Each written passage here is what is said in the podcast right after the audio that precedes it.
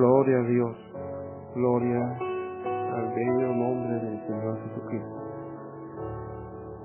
Amados hermanos, vengo el día de hoy saludándolos por medio de este mensaje a cada uno de ustedes por nombre.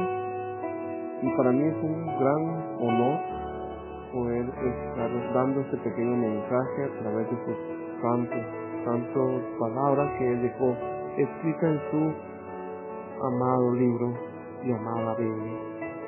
Amados hermanos, espero que cada uno de ustedes estén bien en sus domicilios, en sus casas, con sus familias y que estén gozando de ese, esa misericordia, ese, ese amor que Dios nos da de poder convivir más con nuestra familia. Espero que las penas, que las preocupaciones no le quiten la paz que solo Dios se puede dar, hermanos, mis hermanos queridos. Y quiero tocar un pequeño tema que Dios me puso en mi corazón, puede ser tocar.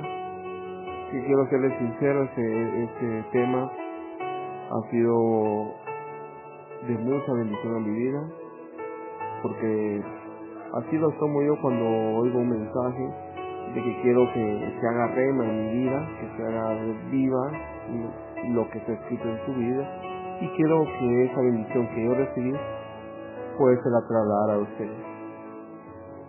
Por eso, hermanos, hermanos, vamos a orar para poder que Dios nos ayude, que me ayude a poder expresar lo que Él quiere decir y que seas puedan tener un libre entendimiento de esta palabra. Padre Santo que estás en los cielos, Señor, gracias Padre Santo por esta oportunidad que nos das de poder platicar sobre tu bella y hermosa palabra, Señor. Bendice a cada uno de mis hermanos de este bello campo, Señor.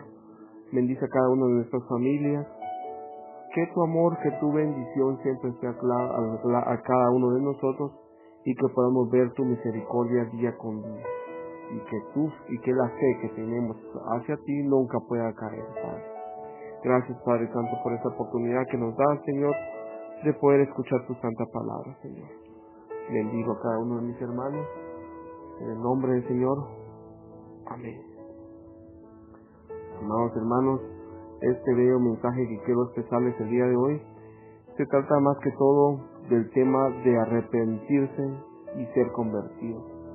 Tal vez unos escucharán, hermano, yo ya soy yo ya me arrepentí, yo ya soy convertido. Pero es un, es un tema bastante extenso que yo quiero tocar tal vez un, en menor tiempo posible y espero que yo pueda darme a entender lo que Dios me puso en mi corazón, ¿verdad, hermanos? Por eso quiero ir al libro de los Hechos, en el capítulo 3, versículo 19 en adelante. Quiero que ustedes me acompañen a ese hermoso libro de Hechos, en el, cual el, libro de Hechos cuenta la pequeña historia o las pequeñas andanzas que tuvo los apóstoles Pedro, Juan, cuando, cuando recién ellos empezaron a dar sus primeras predicas, ¿verdad, hermano? Acompáñenme del versículo 3, versículo 19 lo leemos en el nombre del Señor. Así que arrepentidos y convertidos para que sean borrados vuestros pecados, para que vengan de la presencia del Señor tiempos de refrigerio.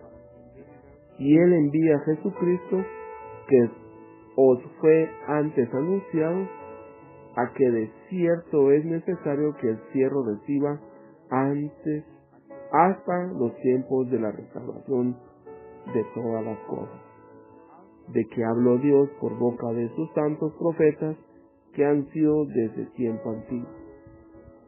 Porque Moisés dijo a los padres, dijo, a los padres, el Señor vuestro Dios os levantará profeta de entre vosotros, hermanos, como a mí, y él oiréis en todas las cosas que os hable y toda alma que no oiga a aquel profeta será desarraigada del pueblo. Y todos los profetas desde Samuel en adelante, cuantos han hablado también han anunciado sus días. Vosotros sois los hijos de los profetas y del pacto que Dios hizo con nuestros padres diciendo a Abraham, en tu simiente serán benditas todas las familias de la tierra.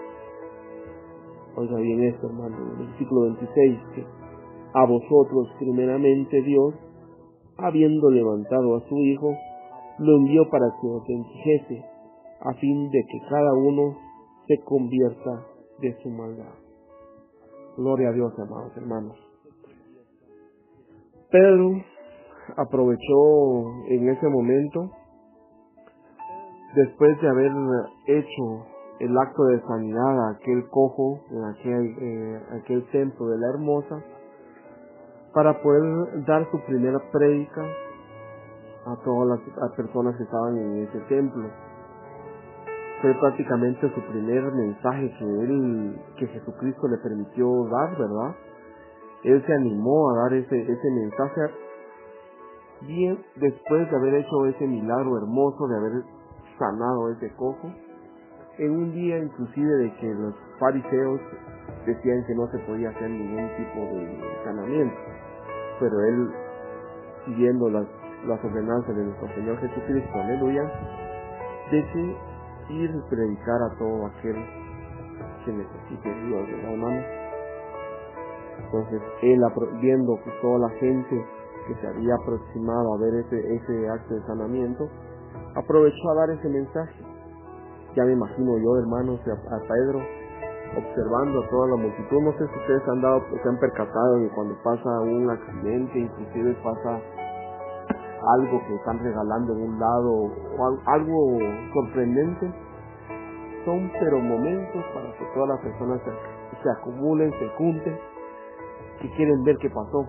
Eso más que todo pasa en un accidente. Ustedes se pueden dar cuenta que un accidente hace una inmensa cola, pero es porque todos hermanos están viendo qué pasó. Entonces Pedro, al observar que gente se ponía, pero ansiosa de ver qué había pasado con el cojo, porque el cojo ya ustedes se dieron cuenta que él empezó a saltar, a dar gracias a Dios, y dijeron qué pasó aquí. Empezó la gente a llegar, hermanos, hermanos, empezó a llegar. Y Pedro dijo, este es el momento indicado que Dios me permitió para dar su palabra. Y empezó a hablar sobre lo que es el arrepentirse, hermanos, hermanos. Hechos 19 dice, Hechos 3.19, perdón, así que arrepentidos y convertidos, para que sean borrados vuestros pecados, para que vengan de la presencia del Señor tres tiempos de refrigerio. El primer paso, mis hermanos, cuando aceptamos a Dios como nuestro Salvador, es que nosotros nos arrepentimos de nuestro camino, de nuestro mal camino.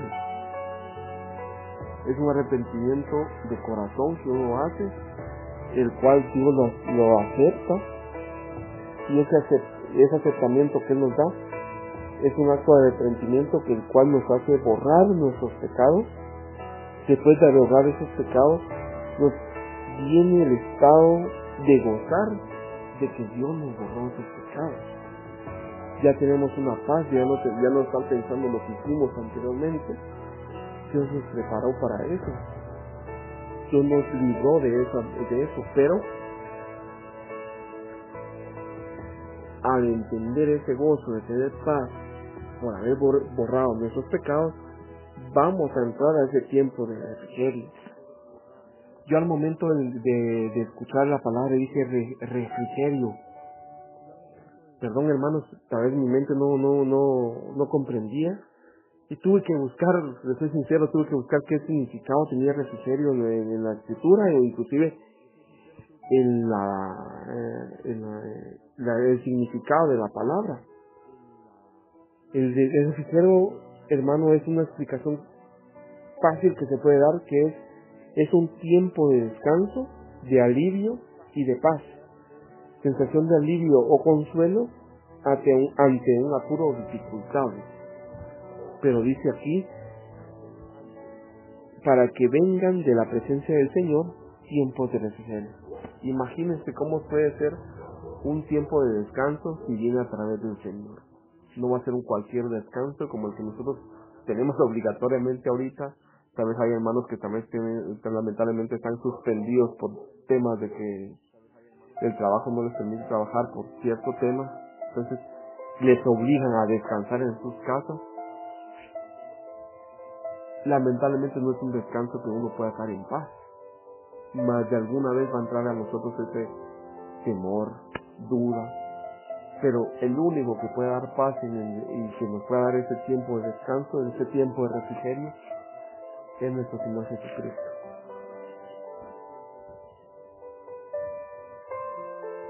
Gloria a Dios. En el versículo 20, hermanos, del tiempo del capítulo 3, y él, y él envíe a Jesucristo que, que os fue antes anunciado. Ese es el cumplimiento de las antiguas escrituras y antiguos profetas, amados hermanos. Y nos salvó y nos redimió. Porque fue cuando el, el Señor el Dios, en su infinita misericordia, mandó a su Hijo Jesús a poder morir con una muerte dura, una muerte hermosa, porque fue por esa muerte que nosotros somos salvos y ya somos redimidos, somos ya parte de su, cuerpo. Es un proceso, si se dan cuenta lo que estoy eh, estudiando, lo que estoy dando es un proceso lo que Él va a hacer si nosotros cumplimos el verdadero arrepentimiento. El tema que quiero darles es si uno se arrepiente, hermanos, de verdad de lo que uno está haciendo, sus pecados van a ser borrados y al fin va a encontrar uno paz. Me da curiosidad eso de que por qué no tenemos paz, es porque aún, aún tenemos cosas que no hemos entregado al Señor Jesucristo para que nos cambie. Es simple y sencillo, hermano. Aún a nosotros siendo cristianos se nos salen malas palabras. No lo hemos entregado. No estamos arrepentidos de cómo agradarle al Señor. Ustedes han entendido, hermanos, mis amados hermanos, que la salvación no viene por, por, a gloria a Dios, la salvación no viene por obra, la salvación no viene por obra, sino viene por gracia. Por esa gracia Dios nos lo da agradándolo a Él. Si no lo agradamos a Él, no va a caer gracias en nosotros. ¿Cómo nos va a abundar a nosotros en gracias? Agradándolo a Él. Y lamentablemente nosotros nos manejamos aún a nuestra manera y a nuestro pensar. Debemos de y arrepentirnos de nuestros caminos, entregar esas áreas que no queremos entregar. Hay áreas como el chisme, está el área, como le dije, de las malas palabras, está el área del, de nuestro humor, de nuestro, que rápido nos enojamos. Tenemos que entregarnos, hermanos. Tenemos que tener paciencia. ¿Quién, no, ¿Quién tuvo más paciencia que nuestro Señor Jesucristo? ¿Quién tuvo ese amor para poder hablar con cualquier persona? Nuestro Señor Jesucristo. Y Él nos pide que nosotros caminemos como Él caminó. Y no lo estamos haciendo. Es por eso que todavía nosotros no tenemos esa paz, en mis amados hermanos. Puede venir pruebas, puede venir cualquier cosa, pero nosotros si tenemos esa paz es porque Dios nos está incrementando en su gracia. Como dije anteriormente en, el antiguo mensaje, nosotros tenemos que menguar, nosotros tenemos que bajar nuestro antiguo yo para que Él crezca. Tenemos áreas, hermanos, que todavía tenemos que entregar y tenemos que ponerlo bien en el, en los, en, en, en, en entregarnos a Dios, si no, no vamos a poder cambiar y poder agradar al Señor. Solo vamos a ser cristianos cuando nos conviene y eso no tiene que ser así. Tenemos que ser cristianos o ser un seguidor de Cristo de corazón. Porque sabemos y entendemos que sin Él lamentablemente no somos nada. En el versículo 21 del capítulo 3, a que el desierto es necesario que el cielo reciba hasta los tiempos de la restauración de todas las cosas declaró Dios por boca de sus santos profetas que han sido desde tiempo antiguo. Eso, mi amado hermano, es cuando Dios está esperando el tiempo necesario para su segunda venida. Él está ahorita esperando en el cielo para su segunda venida, en la cual nosotros creemos fervientemente que va a ser en dos fases. La primera, la primera fase es su venida secreta, donde va a levantar a todos los que hemos, hemos creído y estamos conforme a su voluntad. Eso queremos todos irnos con Él en su primera venida. Y su segunda venida es donde Él va a venir al final de la gran tribulación. Amén. Hechos 3, capítulo 22. Porque Moisés dijo a los padres, a los padres, el Señor vuestro Dios os levantará profeta de entre vuestros hermanos, como a mí, y a él oiréis en todas las cosas que os hable. Gloria a Dios, hermanos, amados. Este versículo, mis amados hermanos, nos habla del pueblo de Israel. En su momento dijo que haría todo lo que Moisés le dijera. Me recuerdo muy bien cuando el pueblo de Israel en su Sagrada Escritura nos dice, nos cuenta sobre cómo ellos fueron liberados del pueblo de Egipto. Y ellos al momento que fueron liberados dijeron, yo voy a obedecer a, Moisés porque Moisés habla directamente con, con, nuestro Dios y a él le vamos a hacer caso para que podamos agradarle a Dios. Pero díganme, ¿cuánto tiempo duró ese caso, esa, eso que se hicieron caso? No duró nada cuando Moisés subió al monte Sinaí para poder recibir nuestros, diez mandamientos, ¿qué hicieron los, el pueblo de Israel? En un momento hicieron un nuevo a quien adorar. Eso podemos dar cuenta, mis hermanos, hermanos, que nosotros rápido buscamos un pretexto para podernos desviar. No podemos servir a dos, a dos dioses. O servimos a Jesús o no servimos a nadie. El problema del pueblo de Israel es que no cumplieron, desobedecieron. Pedro les recuerda sobre este tema y les recuerda sobre Jesús y que tampoco le hicieron caso a Jesús. Porque Él les vino a hablar les dijo que Él era el Salvador y que hacían muchos, lo criticaban, lo señalaban que Él no era el Mesías. Es por eso que todavía en su infinita misericordia Dios nos dio la opción de que poder ser llamados sus hijos, muriendo en la cruz.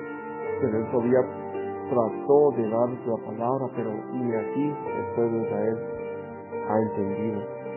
En el capítulo 23 de Hechos dice, porque Moisés dijo a los padres, el Señor, pues, 23, perdón hermano, y toda alma que nos oiga y aquel, a aquel profeta será desarraigada del pueblo. Aquí viene algo delicado, mis hermanos. Pedro explica que el profeta que se levantó entre ese pueblo de Israel es nada más y nada menos que Jesús. Él fue el profeta que habló y como les expliqué anteriormente, el pueblo de Israel no obedeció. ¿Y qué fue lo que pasó? Fue desarraigado como pueblo de Israel, como pueblo su pueblo. Entonces lo que yo no deseo y yo no quiero que ninguno de ustedes ni yo personalmente caiga, es en salir de los caminos del Señor y ser desarraigado. Porque ser desarraigado es, es prácticamente quitar la planta desde la raíz y quitarla. Y al momento de hacer eso uno ya no es parte de su cuerpo. Qué delicado, mi amado hermano. Es por eso el tema tan delicado de arrepentirse arrepentir ese camino malo que hacemos, ver si lo que hacemos le agrada al Señor. Uno carnalmente hace varias cosas que uno sin pensarlo hace, una mirada, un gesto, y mucho más cuidado con la lengua que es con la que más daño hace al corazón y a la mente. El capítulo 23, 24 dice, y todos los profetas desde Samuel en adelante, cuantos, cuantos han hablado, también han anunciado estos días.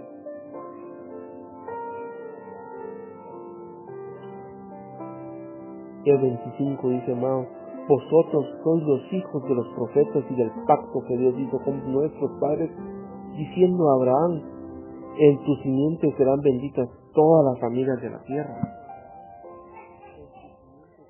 Génesis en el capítulo 22, 18 nos comenta sobre quiénes son los hijos o quiénes van a ser llamados hijos de Abraham.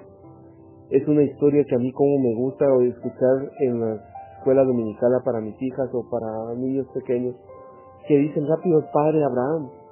El padre Abraham. Yo no entendía por qué decían el padre Abraham. Y si ustedes lo, si lo saben, por favor, corríjanme, pero yo no sabía por qué ese era el padre Abraham. Y es porque él, Jesús, le dio una bendición a Abraham por esa fe que él tenía. Dice Génesis 22, 18, en tu simiente serán benditas todas las naciones de la tierra, por cuanto obedeciste a mi voz. Ustedes saben cuál es el verdadero cimiento de, de, de, Abraham. No es Israel. Si rápido piensan ustedes que es Israel, no es Israel. La simiente que es sinónimo de semilla, esa semilla es la fe. Dese cuenta que la única semilla que habla en la Biblia, en la Santa Escritura de nuestro Señor Jesucristo, la única semilla que aparece ahí es una pequeña, semilla de mostaza, que si tu fe fuera como la semilla de mostaza, puedes mover montañas. Entonces, esa semilla que es la fe, es la que nosotros nos puede hacer hijos de Abraham, hijos de fe de Abraham. Abraham que fue el padre de la fe, él siempre creó en Jesús, inclusive hasta cuando nació su hijo todavía se lo pidió el Señor y él con tanto lo sirvió y dijo, amén, yo te entrego a mi hijo, a ese único hijo que tanto lo esperó, se lo iba a entregar en, sacrificio, porque así Jesucristo se lo pidió, lo dio, se lo recibió, pero él, un hombre de fe, aceptó eso.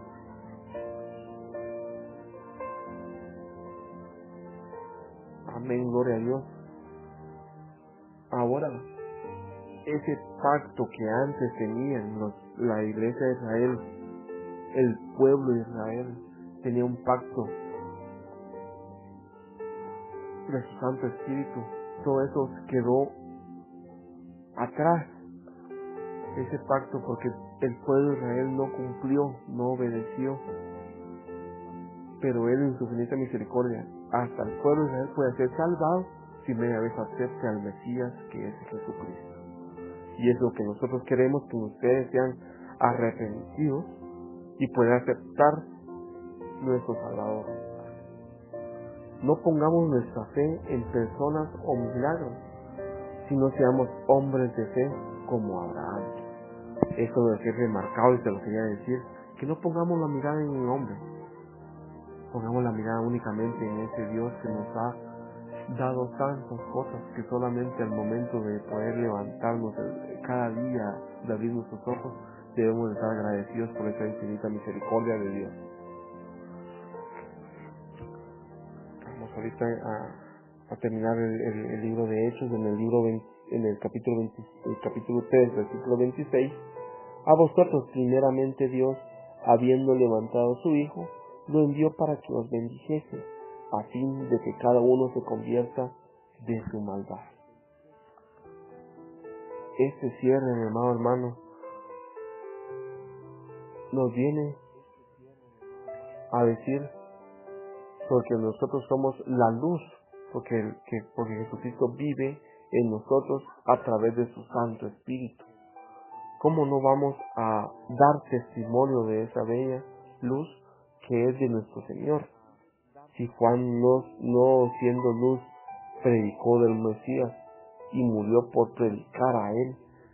Les voy a explicar eso un poquito. Pasemos a Juan, versículo 1, capítulo 1, versículo 4. Juan, capítulo 1, versículo 4 dice, En él estaba la vida, y la vida era la luz de los hombres. Ahí está hablando de nuestro Dios, que Él siempre ha sido luz, a pesar de que haya tinieblas, Él siempre ha sido luz. La luz en las tinieblas resplandece en el capítulo 5 y las tinieblas no prevalecieron en contra de ella. Hubo un hombre enviado de Dios, el cual se llamaba Juan. Este vino por testimonio para que diese testimonio de luz, de la luz, a fin de que todos creyesen por él. No era él la luz, hablando de Juan, sino para que diese testimonio de la luz dar testimonio de nuestro Dios a través de Juan. Aquella luz verdadera que alumbra a todo hombre venía a este mundo. Ahí está hablando de la venida de nuestro Jesucristo, Dios Jesucristo. Y, y, mandó antes a uno que podía platicar o podía dar mensaje a través de, de esa persona que iba a venir. Y ese fue Juan el Bautista.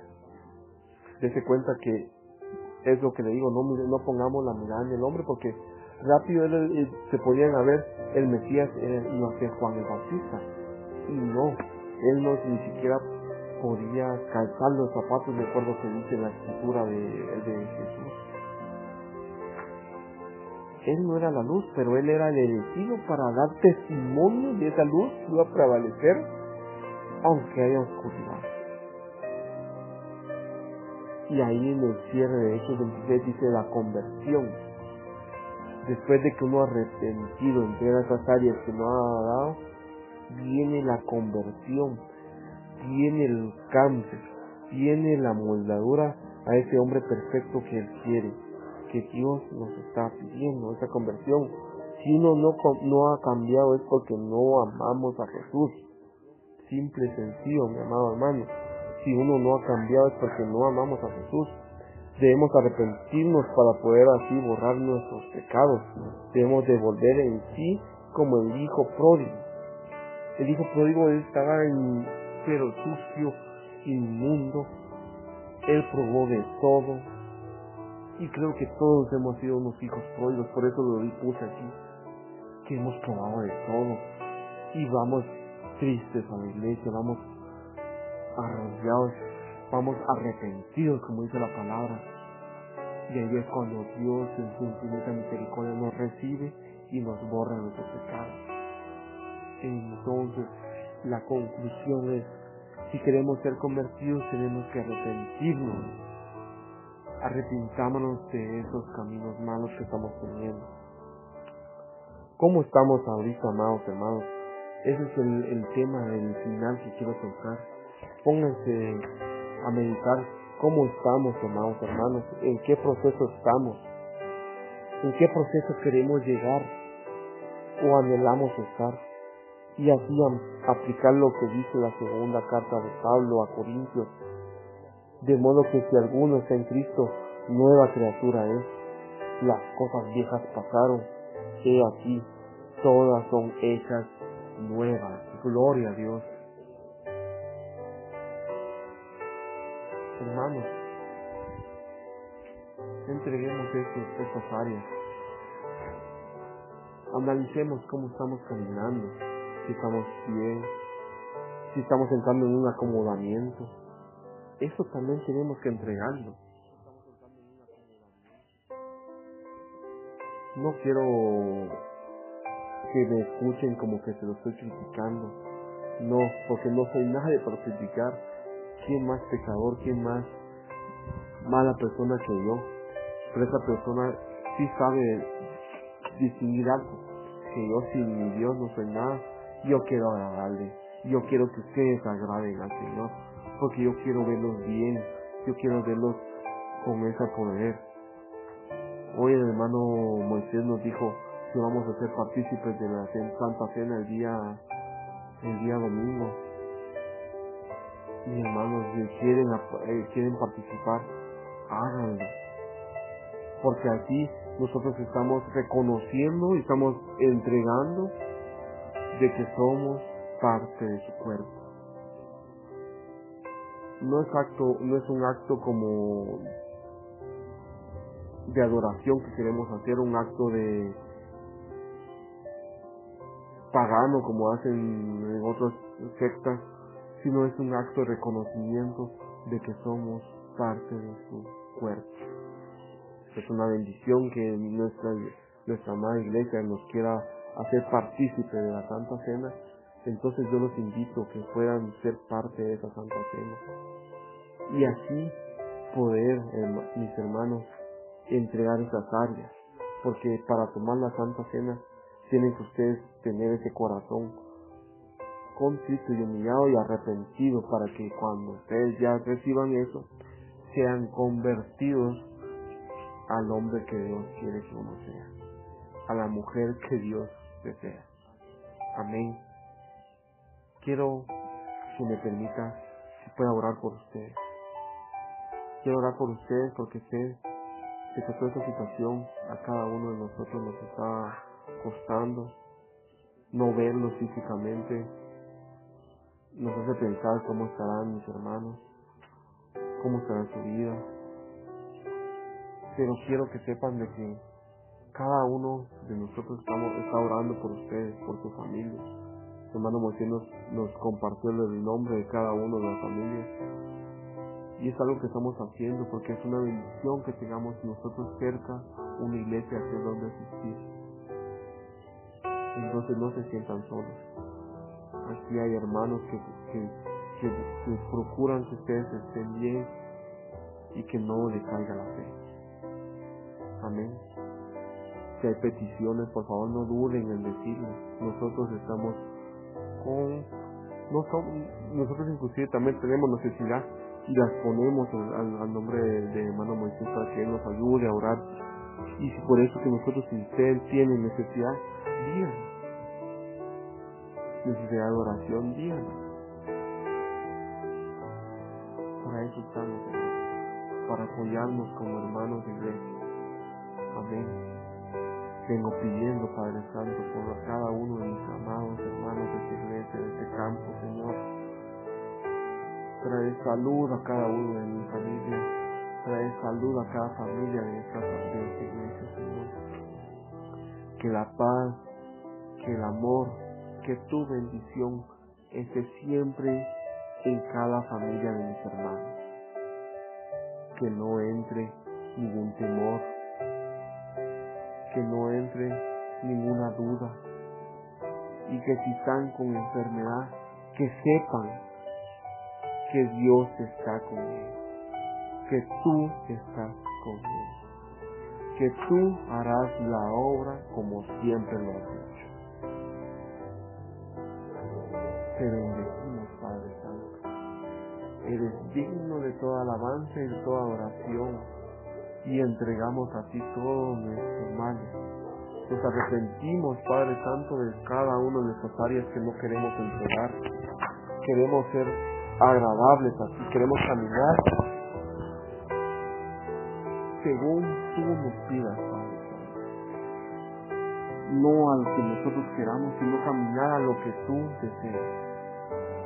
Perdónanos, Padre Santo, porque siempre nuestra carnalidad resalta, pero también reconocemos que somos pecadores y que te necesitamos y que queremos más de ti y menos de ti. Bendice a cada uno de mis hermanos, mi Señor Jesucristo bendícelos en todas maneras, ya sea financiera, ya sea de salud. Bendícelos, que nunca se sientan solos, que ellos siempre tengan su mirada y que ángeles acampen al lado nuestro y que bendiga esa colonia de eucalipto. Amén. Dios me los bendiga, mis amados hermanos y espero que sea de bendición esta prédica o este mensaje que Dios me permitió dar. Gloria.